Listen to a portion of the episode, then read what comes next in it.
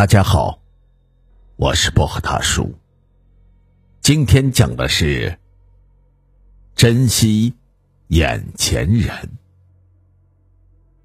二零二一年四月四日早上六点十五分，我开着我的老爷车停靠在友谊大街新华路交口附近。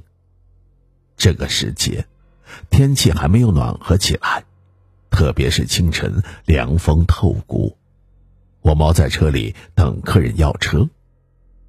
昨晚和女友小鱼吵了一架，他想今年结婚，我告诉他我不想。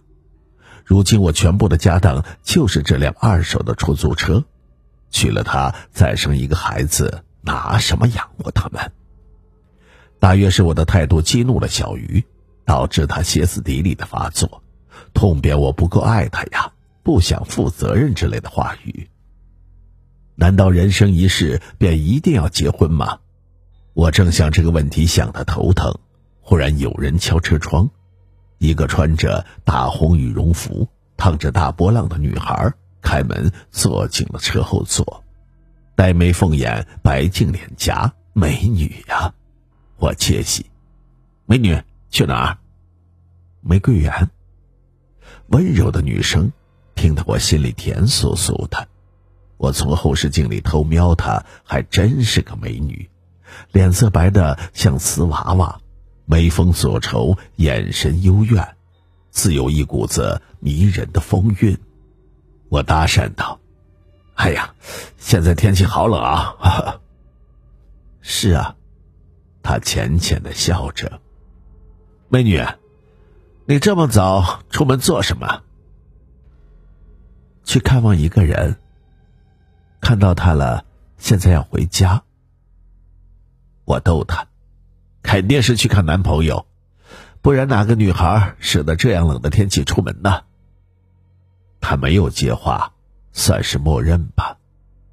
我发现他那漆黑的长发貌似湿漉漉的。早上出门前洗头了吗？容易着凉，美女。是啊，谢谢你关心我。我的手机忽然响了，是小鱼。杨晓，你考虑的怎么样？我车上有客人，一会儿打给你吧。我低声的哄着他。我一个女孩子，放下身段跟你求婚，你还拽成这样，你是不是觉得我嫁不掉？他又开始愤怒了，朝我吼道：“哪有？”我对你的垂青简直是感激涕零，我只想多等两年，多赚点钱，好让你跟着我过奢侈的日子。找借口，我有嫌弃你穷吗？给你机会不把握，那么干脆分手吧。我真想不明白，为什么女孩总爱拿分手这两个字威胁男朋友？好玩吗？你这是八百八十次跟我说分手的话了，随便你吧。我也恼怒了，说完就挂掉了电话。这时，我眼光瞥见后座的女孩睁大眼睛，认真的听我和小鱼的吵架。啊，不好意思啊。你为什么不肯和他结婚呢？他问我。男人都有点怕结婚。你们女人不会明白的。唉，女人都有恨嫁的病，你们男人又能明白吗？我失笑。美女也恨嫁，没有人能永远在一起。趁现在还能和他长相厮守，快娶了她吧。他劝我。我嘿嘿的笑了。娶了老婆就不能和你这样的美女搭讪了。男人啊，就是不知足，总有一天后悔了，才明白一切都已经来不及了。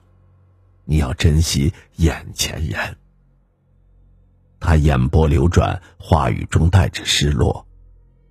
汽车快驶到玫瑰园的时候，女孩子忽然说：“靠边停下吧，师傅。”给你钱，不用找了。我转身去拿钱的时候，看到他的手十指纤长，白皙细腻，心中忍不住夸道：“哇，美女的手都很完美。”我接过了他递过来的五十块，钱湿湿的，我把钱扔进了钱包。美女慢走。女孩施施然下车，拐进了一条小胡同。我开着车沿着淮安路行驶着。玫瑰小区门口的小河边聚集着一堆人。我心想，人爱凑热闹的本性还真是千万年不变。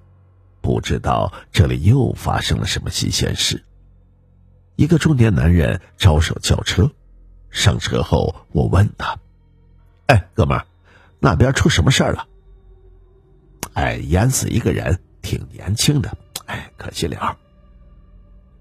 这条河每年不得掉进几个去啊！每天跑上路，我听到这般的新闻，都感觉麻木了。这个路边还留着遗书呢，好像是为情自杀。你说，为了一结婚的男人值吗？把自个儿的大好青春给葬送了。这爹妈要是看见自家的闺女这样，嘿，不心疼死啊！我心道：“哎呦，这死的还是一个痴情女呢！我家小鱼可别为我干这样的傻事。”那女的穿一大红羽绒服，长得还挺好呢。忽然间，我打了一个冷战。大红羽绒服，今年很流行大红羽绒服吗？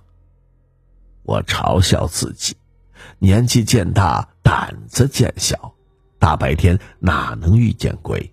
真是自己吓自己。嗯，哥们儿，那女的长头发还是短头发？我不由得问道。长头发，让水泡的跟乱草一样了。我想，不过是巧合罢了。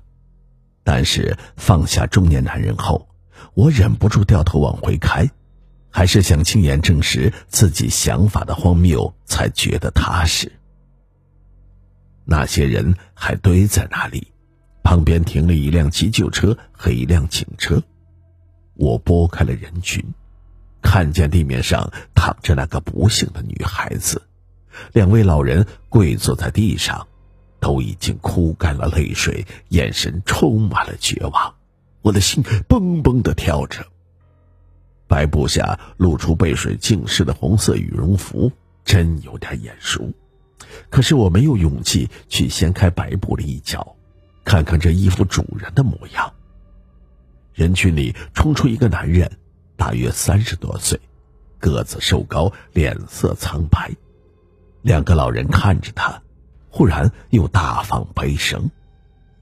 男人愣了会儿，蹲下去，慢慢的揭开了白布。那张美的无瑕，仿佛瓷娃娃的脸，那浅浅的笑。我的腿无力支撑身体，天旋地转，犹如地震。警察在盘问目击证人，了解事情的经过。证人说：“哎呀，大约凌晨五点的时候。”我看到女孩跳进河里的。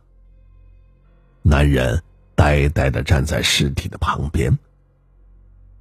我漫无目的的开着车在路上游荡，脑海里回想起女孩纤长白皙的食指，还有她给我的五十块钱。我掏出了钱包，翻找那张纸币，果然找到了一张纸，但不是五十块钱。纸上有一行秀气的笔记：“谢谢你，要珍惜眼前人呐。”